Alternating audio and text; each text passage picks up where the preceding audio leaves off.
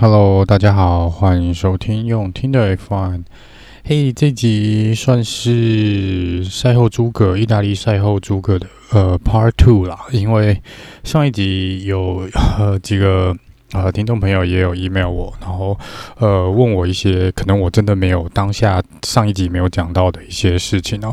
那在这边先跟 Bottas 说声抱歉哦，因为完全没有提到 Bottas，他真的。他真的上场比赛其实开的真的必须要说是已经是呃，我觉得近乎完美了。就是一报他是最后一名起跑，然后站上颁奖台哦。那这个部分没有太多的琢磨，的确是有点对不起他拿下第三名的这个位置哦。那当然这个部分嗯、算是很替他开心啊。再来就是他真的是。我觉得自从确定他不会留在 Mercedes 之后，这两场比赛，这场比赛跟这个预赛这边来说，都是呃，感觉整个人有点不太一样啊。那这个部分不知道这个是对于 Mercedes 到底是好还是不好？因为如果你往好的方面看哦，其实它可以给 Rebel 呃红牛这边更多的压力哦。如果包塔就这样醒过来的话。那这个当然可以给红牛一些压力，因为就变成呃以前可能前面上半季啊，或是呃这个红牛可能不太需要担心包塔的时候那这个呃现在可能必须要去担心包塔是卡在中间，或是可能会去抢这个呃，Massive Max Max Verstappen 的位置哦，就是在这个赛道上的排位的部分。所以如果 b o t t a 继续保持这个速度，然后这种。表现下去的话呢，我觉得对于红牛真的不会是一个好消息啦。那再来第二就是说，呃，如果啦，如果真的是呃，Bottas 有点就是豁出去的感觉哦，就说，哎、我反正不管了，我就是接下来我就是照我的方式走，那什么 Team Order 什么我都不想管哦。那如果是这样子的，那就可能对 Mercedes 不是那么好的一件事啦。那当然这个部分。呃，我觉得几率比较小，因为以 Bottas 的呃个性来说呢，我觉得他比较不是那种会去抢抢这个位置哦，或是故意去做一个呃竞争，然后可能会损害到车队利益的嗯的一个车手啦。那因为他可能也是比较成熟的一位车手，毕竟也在 F1 蛮久了。那如果我觉得他再年轻个几岁哦，就是。如果是 George Russell，我觉得就是另外一个故事了。但是这个明年就会看到 George Russell 对 Hamilton 嘛。但是我觉得以 Bottas 现在的位置来说呢，呃，应该还是我觉得他的表现可能会越来越好，就有点活过来的感觉。但是我觉得会给 Red Bull 的威胁比较大。那这边如果 Red Bull Sergio Paris 不赶快哦，真的不赶快拿起他的这个。应该说提升他的这个排位哦，那真的会对 Red Bull 我觉得会是蛮困扰的。这个部分其实 Perez 在正赛的表现，我觉得我一直都觉得相当不错，但是他真的在预赛哦，真的也不知道是怎么了，就是最近可能也有点运气不好，可能也不知道为什么可以跟，就是照理说你不能跟你的队友差的秒数这么大。假设两台车是在同样的呃性能设定状况下面哦。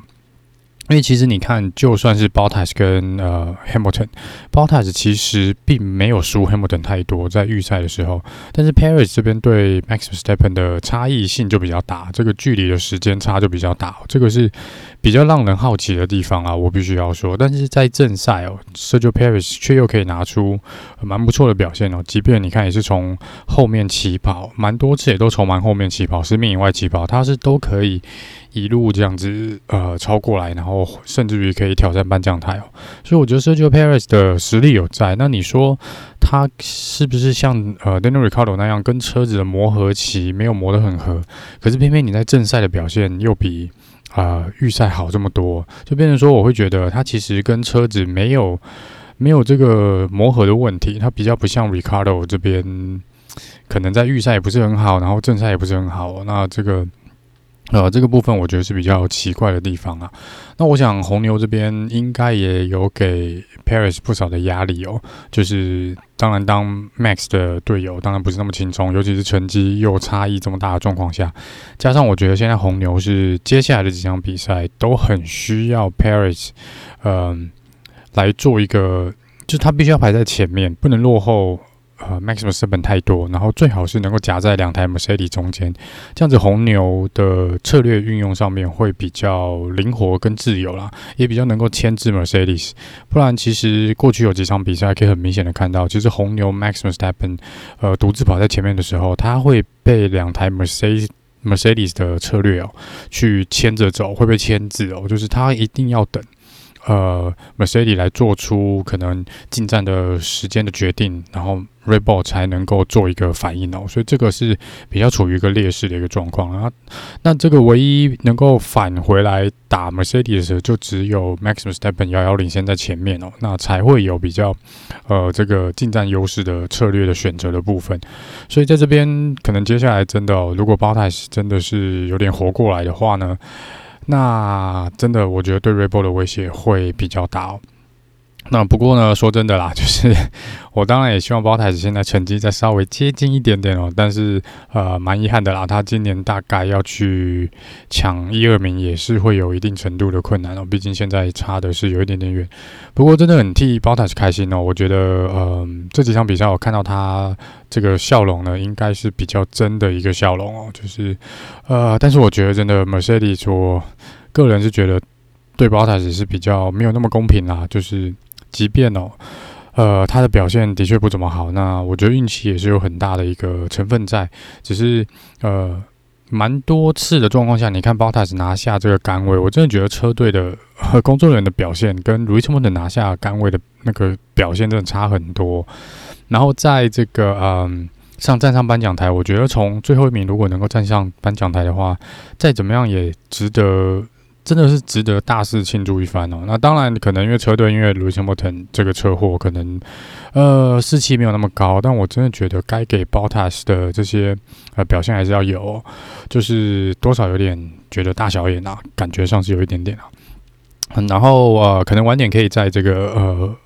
脸书的社团再 po 一张照片。我觉得我那天看到一个照片也蛮有趣的，就是在颁奖台的时候啊，当这个 McLaren 呃 Daniel Ricciardo、Lando Norris 跟在 Jack Brown 就是他们在呃喷香槟庆祝的时候，就是 Bottas 站在后面的那个笑容，就好像一个孤儿，然后看到一个很圆满的家庭的那种感觉，就觉得哇，好温馨的感觉，这不得觉得就感觉真的有一点点替 Bottas 感到哀伤啊，真的，真的，因为我觉得他在 Mercedes 这边哦，虽然说蛮和谐的，可是就是可能那个呃车队的整体的气氛就是跟。McLaren 所表现出来的不太一样啊，感觉上是这样啊，就觉得 Bottas 就是就就是不是他们的那个嗯，真的就不是他们的 Number One Driver，我只能这样说，就是蛮蛮可惜的啦。不过再次恭喜 Bottas 哦，真心替他感到开心了，而且我觉得他呃这样子一来，我并不会觉得他去 Alpha 是件坏的事情，虽然可能跟夺冠无缘了，但是。但是真的，我觉得他在 Alpha 可以比较自在，然后也许我们会看到比较不一样的 Bottas。对，我是蛮希望看到在 William 时期的 Bottas 啊，因为我觉得在 Mercedes 这边哦，他可能真的就是被 Lewis Hamilton 牵制住哦，就是呃，加上他可能又没有办法呃在积分上面呢，呃，站在跟 Lewis Hamilton 平起平坐的位置，所以车队。选择 Lewis Hamilton 继续当 Number One，我觉得也是。当然，站在车队车队的立场无可厚非，但我觉得对 Bottas 来说，当然这几年可能真的是有点辛苦他了。那至少去 Alpha，我觉得那个环境呢可能会比较自在一点啊，可能会比较自在一点，应该这样说。好，那这是 Bottas 的部分哦。那接下来聊聊嗯。Esteban Ocon 这边哦，就是呃，他一样，其实他跟 Vettel 也是有一个碰撞的一个情况啦。那这边我是之前就有提到说，Ocon 也有被判罚嘛。那这个这边有一个比较有趣的地方，就是 Ocon 在赛后我就看到这个啊、裁判给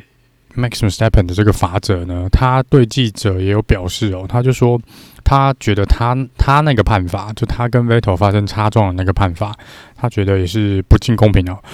他说他也是不同意的那个 啊、他被判罚的部分，就说，诶、他那个他不认为他那那边他有错，就是跟 Vettel 发生这个呃碰撞的地方。可是如果你去看慢动作重播，你去看。当时的一个状况，你不是在进弯的情况，诶，你好像是在直线，然后你就忽然间贴过来，然后跟 v e t t e 发生了碰撞。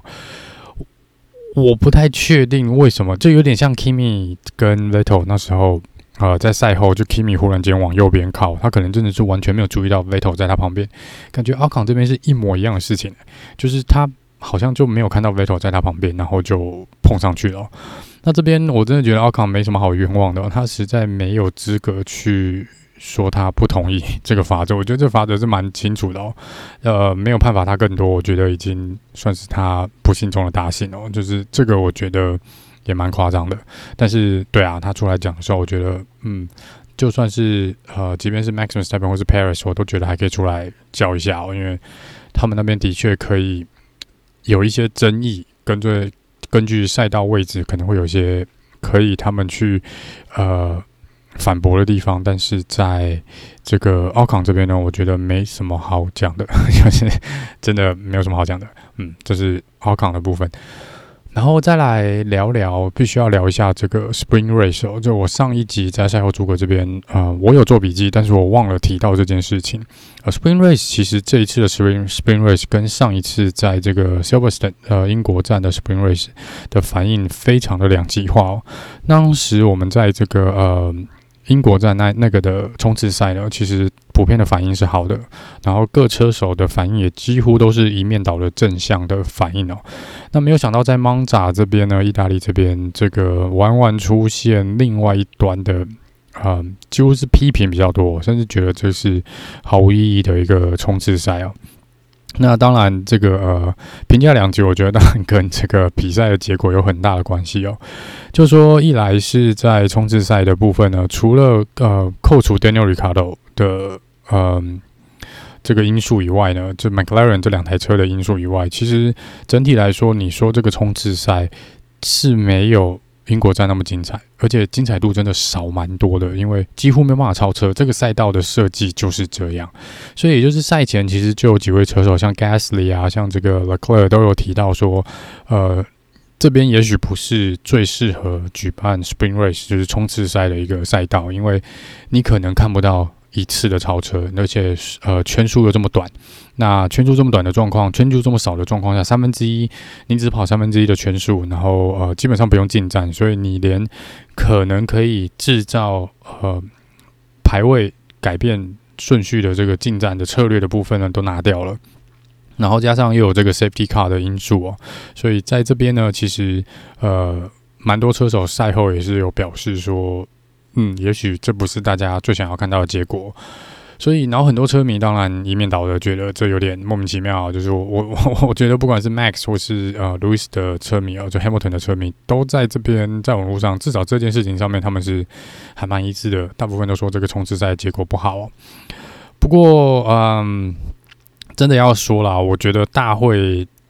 也是有点在测试了。当然，今年的三个冲刺赛的场地，我我觉得就是本来就是一个测试的性质。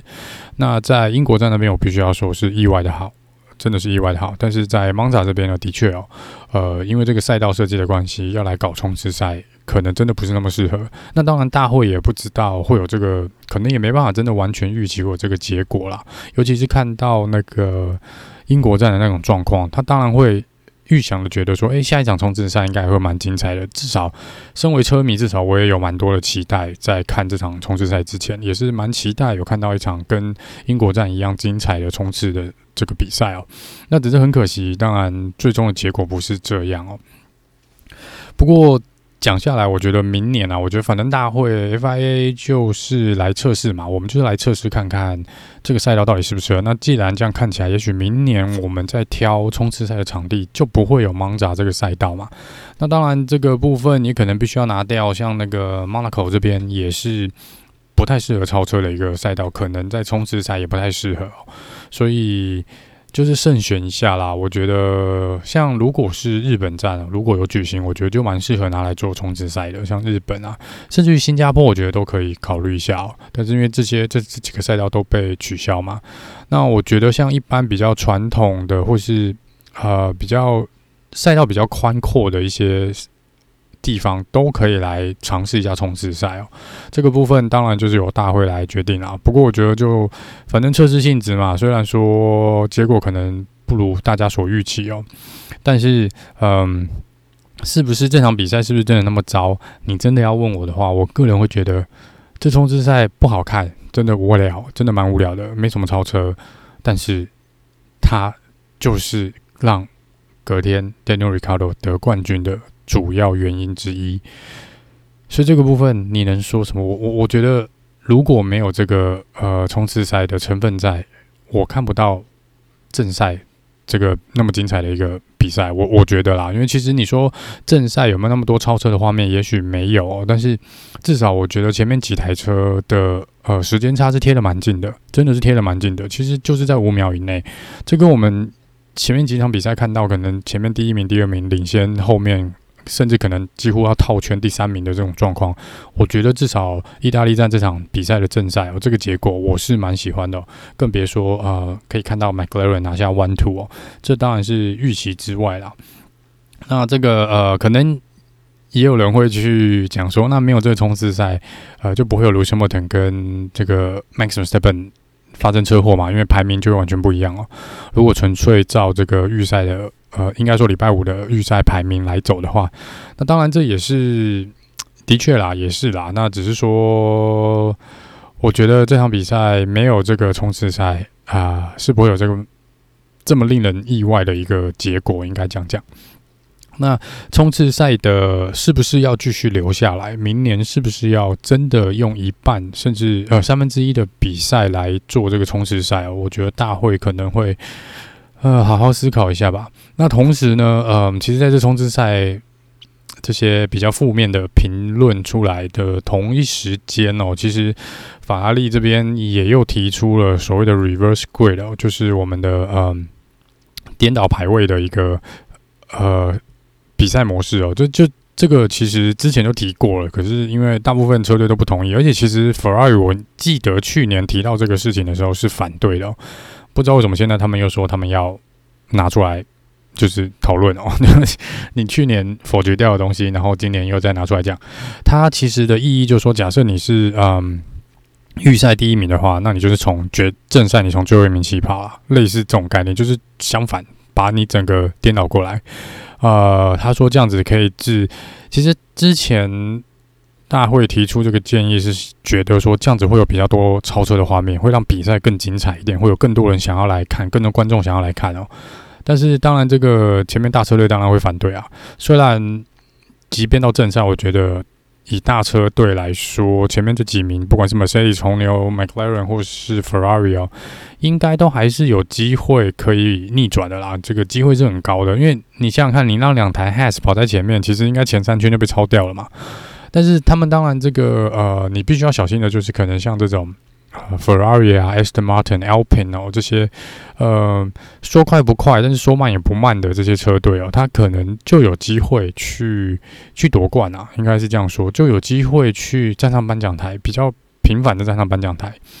那只是刚好今年这个赛季哦，呃，也蛮多不同的人站上颁奖台，然后也有不同的冠军，并不是只是 Mercedes 跟红牛一直去主宰这个所有的比赛嘛。所以其实这个 Reverse Grid 的这个点子，其实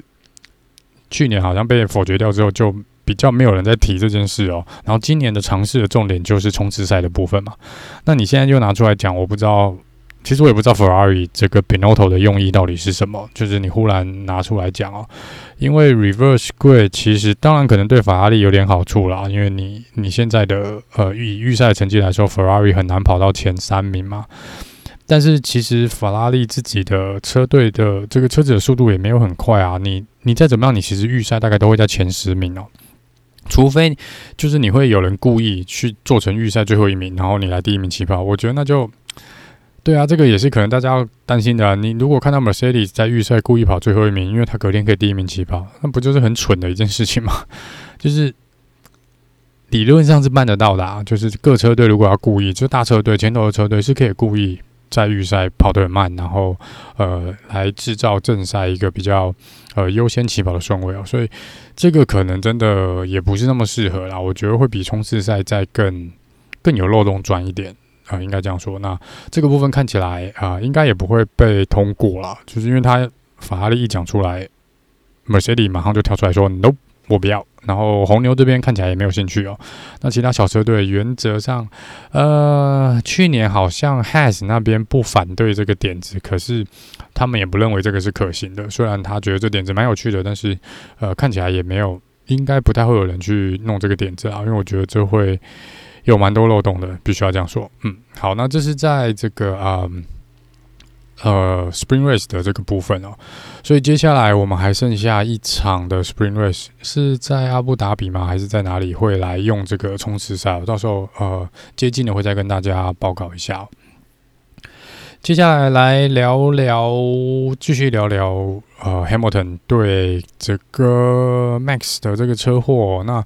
呃，其实这几天呢就空。空中战哦，跟口水战持续的发烧中哦，我是蛮意外的啦。我觉得这次其实红牛一开始真的蛮安静的，讲真的，因为我觉得甚至连红牛自己都认为 Max 错比较多，所以他们也没有要去申诉这个法则。二来也几乎没有在呃社群软体。上面或是接受访问的时候来，呃，指责 Mercedes 的不是哦，这是这次比较奇怪的地方。因为如果你去看上次英国站，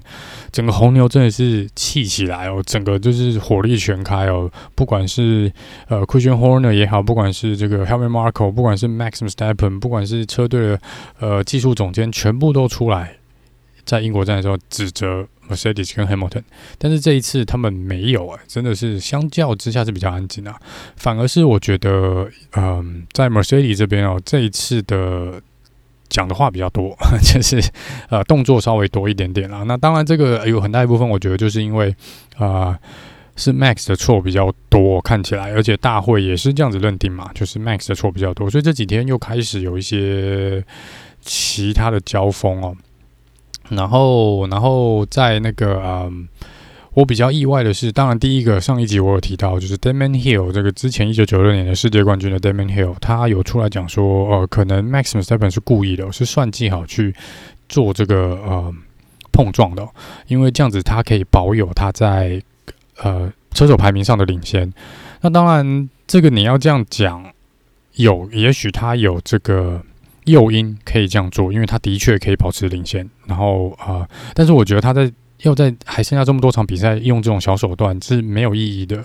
就像我上一集有提到，呃，如果你是像之前 Michael Schumacher 或是呃 Ayrton Senna 还有 Alan Prost 他们这几位我们认为是传奇的车手，呃，他们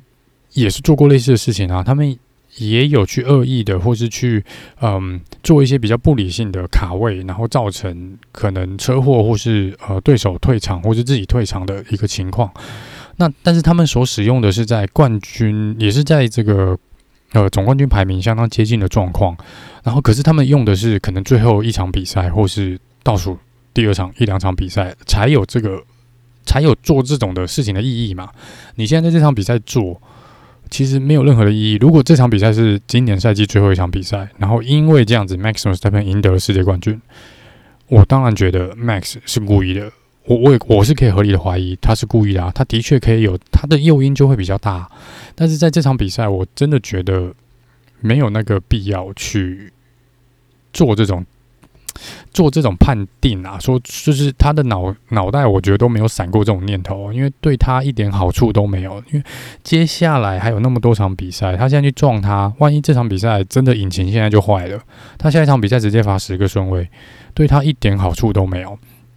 所以在这边，我不认为这场比赛会是一个很适合进行这种策略性碰撞的一个呃的决定啊。这场比赛应该不太适用。那当然。Damon Hill 一讲出来之后呢，我们可以看到 Total Wolf 其实就有出来讲说，他用的英文字眼是 tat，呃，应该讲说 tactical 的 foul，tactical foul。那这跟 technical foul 不太一样，technical foul 我们打篮球常知道嘛，就是所谓的技术犯规。那他这个 tactical 的，就是有点策略性的犯规啊，策略性的呃去做这件事情。那也有点就是呼应 Damon Hill 讲的这个事情嘛，就是呃红牛跟 Max seven 是有策略性的去造成这次的意外。那但是就像我在上一集讲的，我我可能我这边就不再重新再讲一遍，因为去我就说去看那个嗯慢动作重播有那个空间，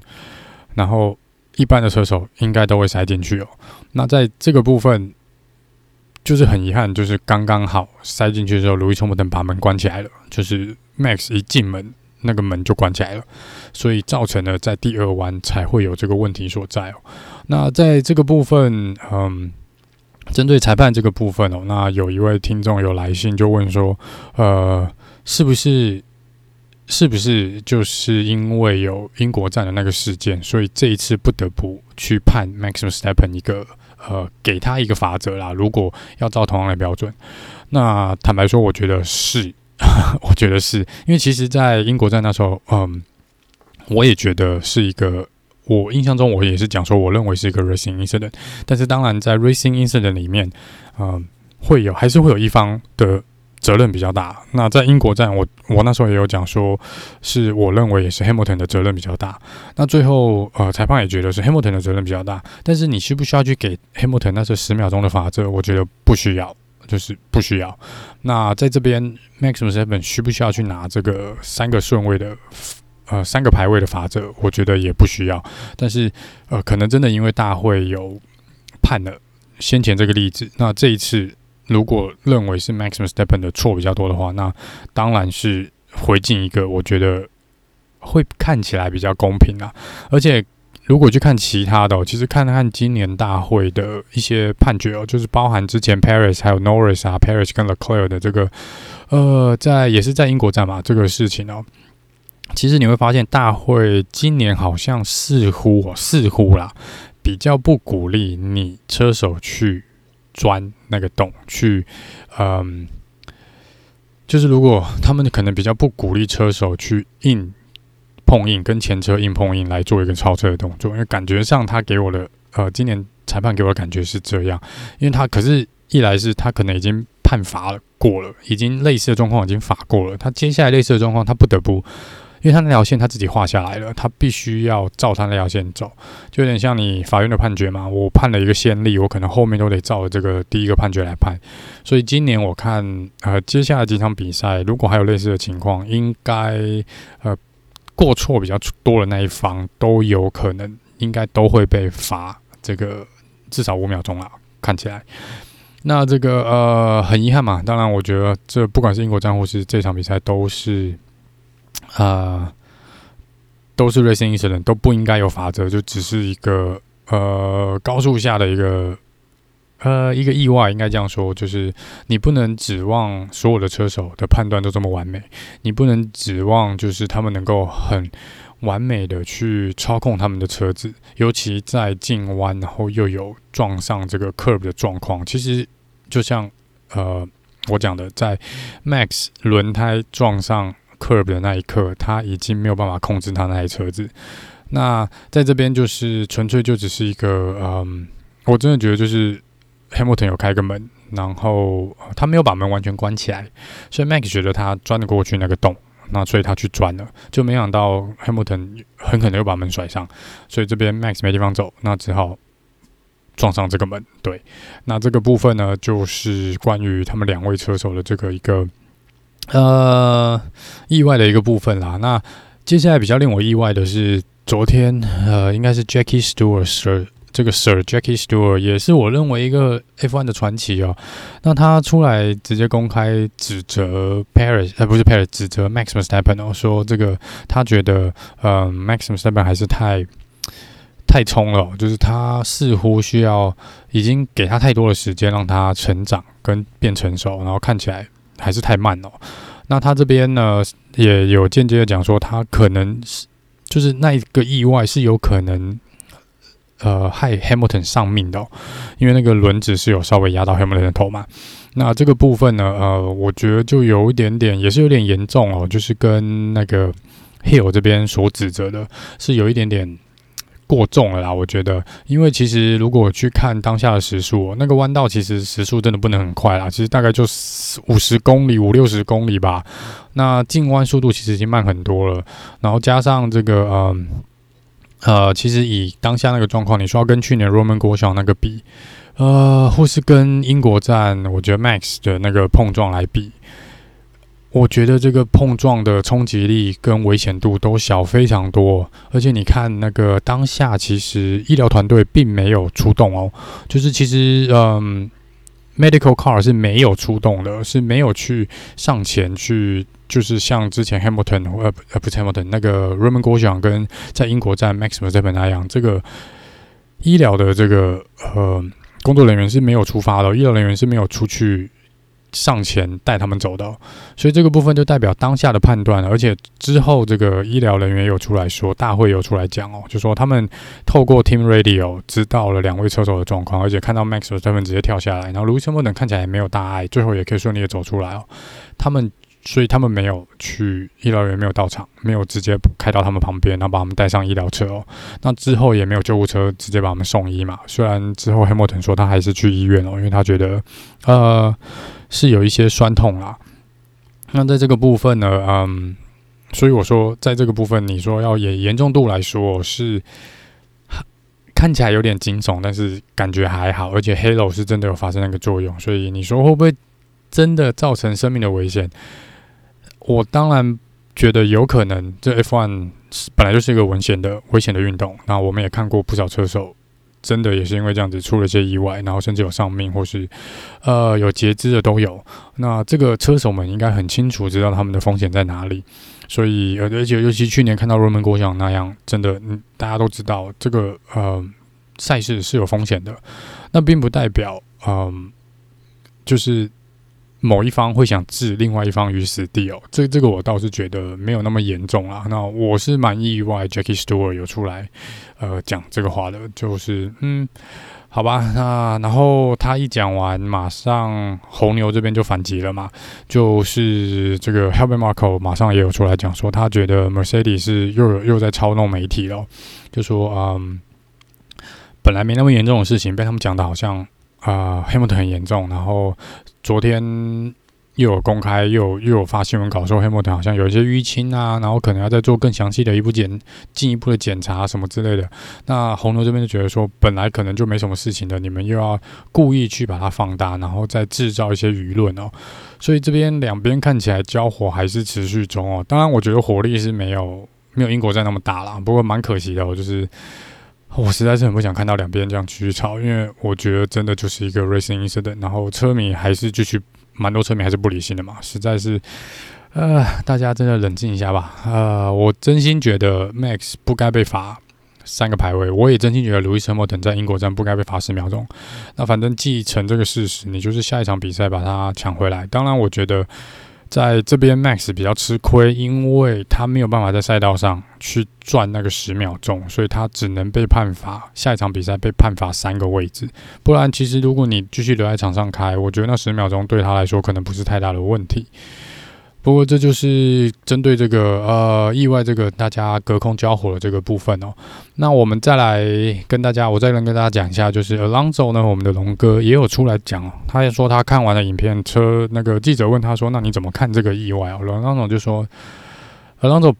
我觉得就是龙哥啦，就是蛮老神在在的说，这不就是一般的 racing incident 嘛？”他说在那个弯道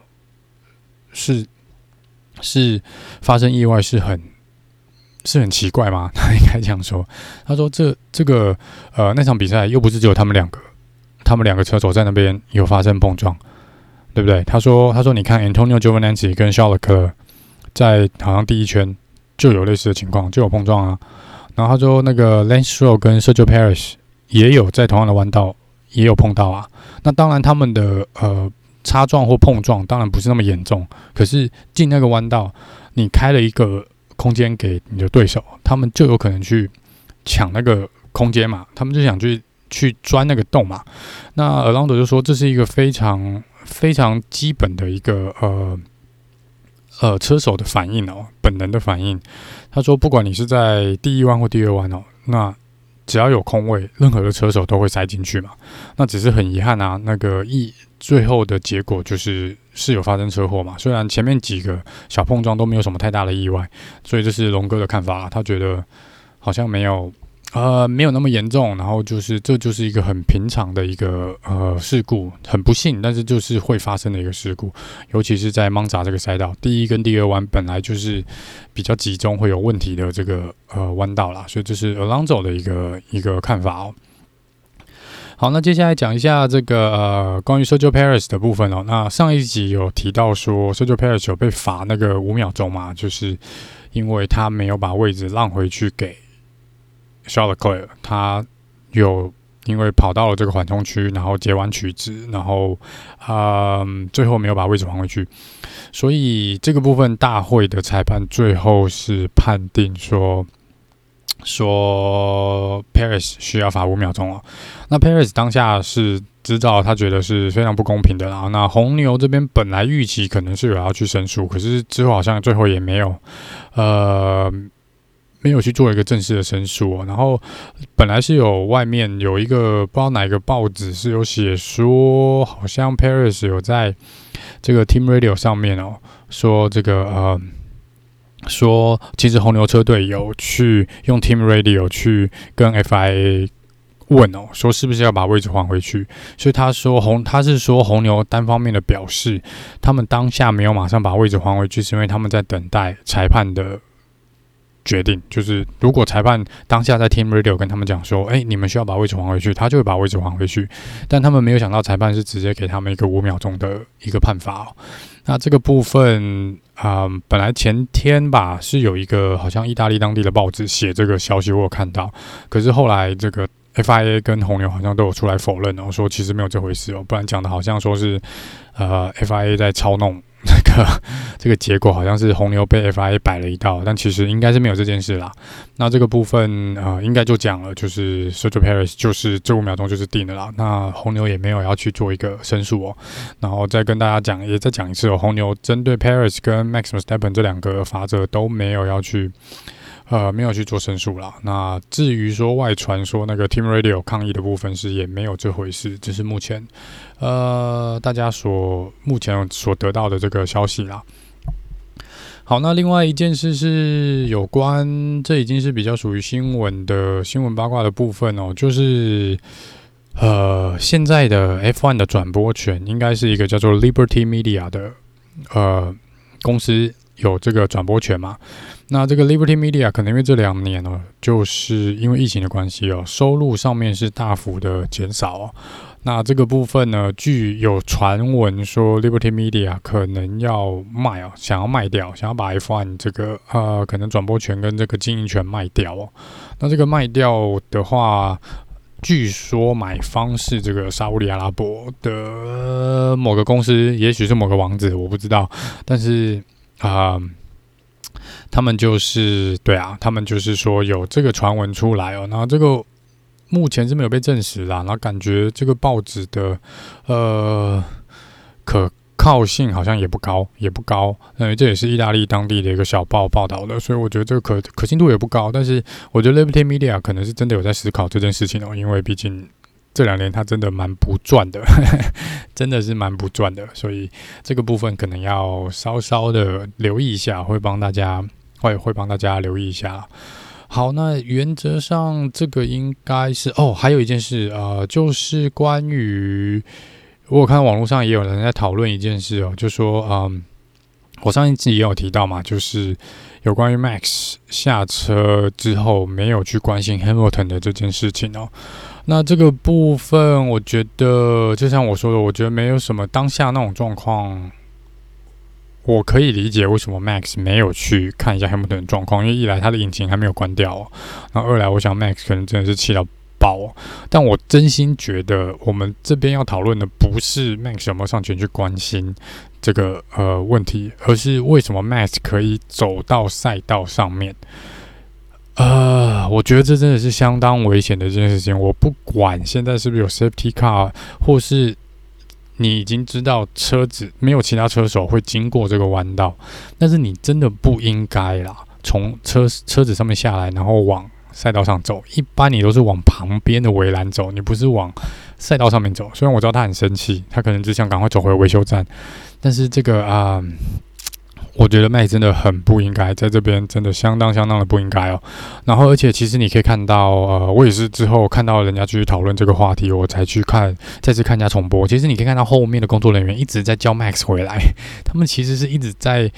跟 Max 说不能去，不要去，不要去，回来，回来哦，一直有在做手势叫他回来。所以其实，呃，在工作人员的部分也很知，也很清楚的知道你不可以，不应该去走在赛道上哦。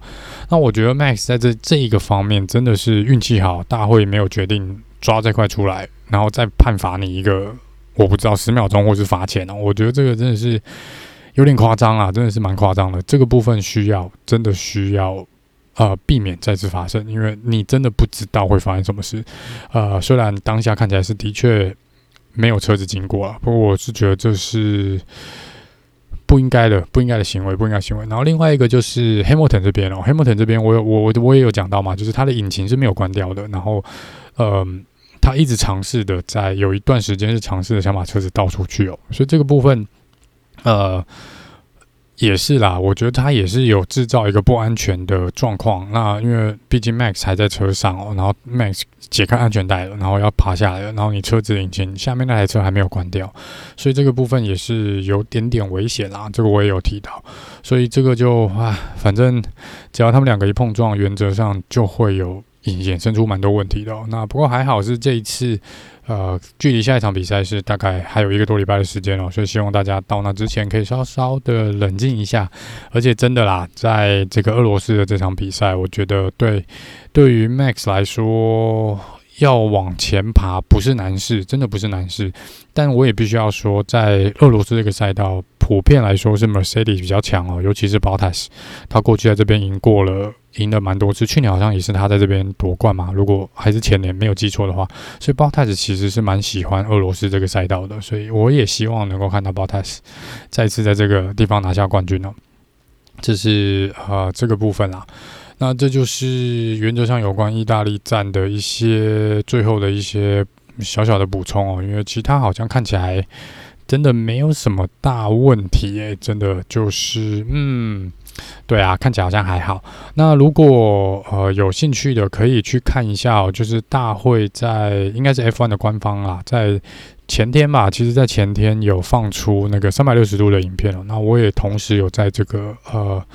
社社团这边也有 po 这个链接给大家看哦。其实看的还真的蛮惊险的，卢森堡的头好像真的有被敲到一下啊。对，看起来真的蛮危险的。那这个部分呢，嗯。就是跟大家讲一下，可以去看一下那个三百六十度的画面，它是三百六十度照从路易斯·汉密尔顿的鼻翼的部分，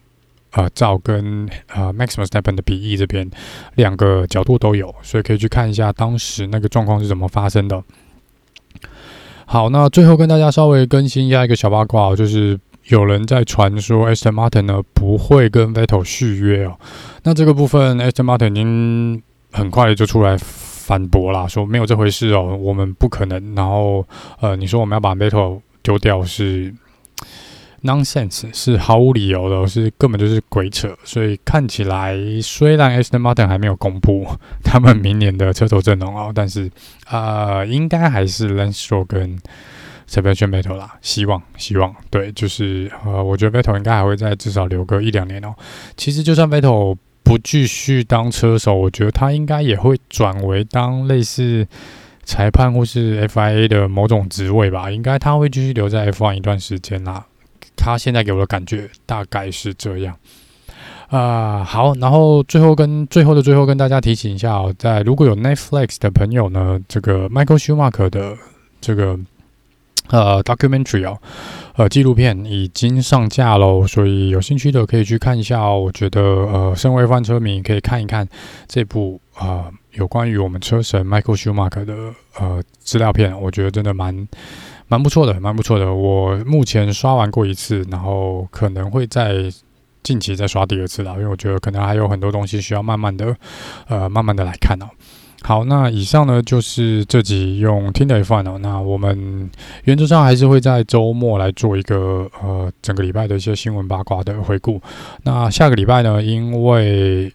因为是下礼拜下个周末才有比赛嘛，所以这中间，呃，如果有什么听众朋友想要听哪一个主题或关于哪个车手哦，呃，请在这一两天，如果可以就写信过来，或是在这个脸书的社团留个言，然后我可以去帮大家找个资料，然后看看能不能在下礼拜做一个车手专辑或者是车队的专辑哦。好啦，那我们就下次见喽，拜拜。